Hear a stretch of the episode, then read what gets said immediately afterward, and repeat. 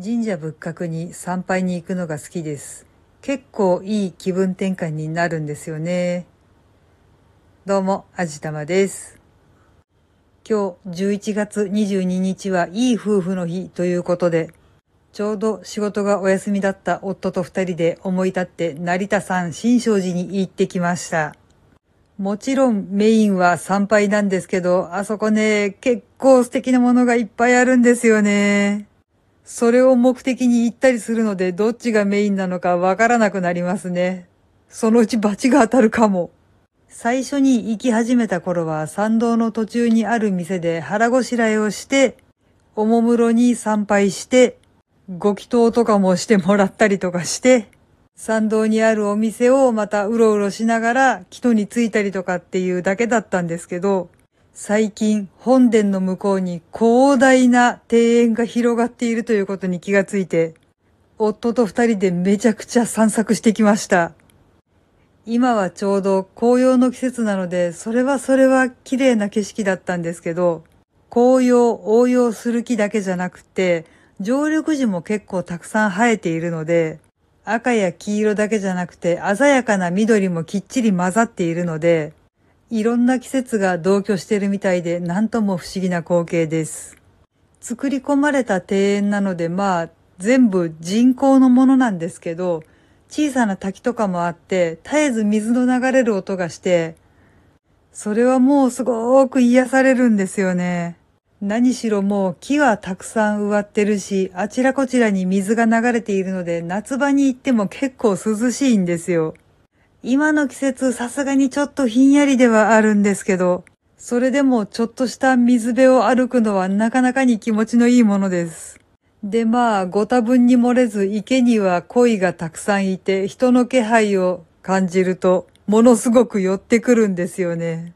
結構な数の鯉が一斉にこっちに向かって泳いできて、すぐ目の前まで来て水しぶきを上げながら餌をねだるというかもうたかってくるっていうかそんな姿を見ると、和むというよりちょっとだけ恐怖を感じるような気がします。魚って無表情だから怖いんですよね。それでですね、この庭園に私お気に入りスポットがあるんですよ。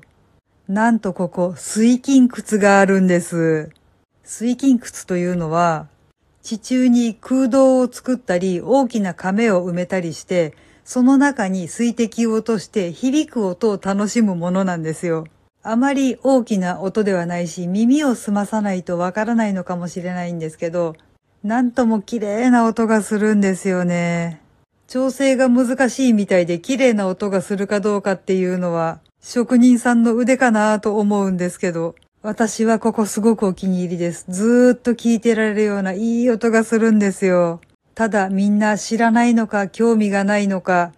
ここに人がいるのを見たことがありません。もったいないなぁ。これはまあ地面に埋めるタイプの大掛かりなものなんですけど、一応インテリアというかヒーリンググッズとして、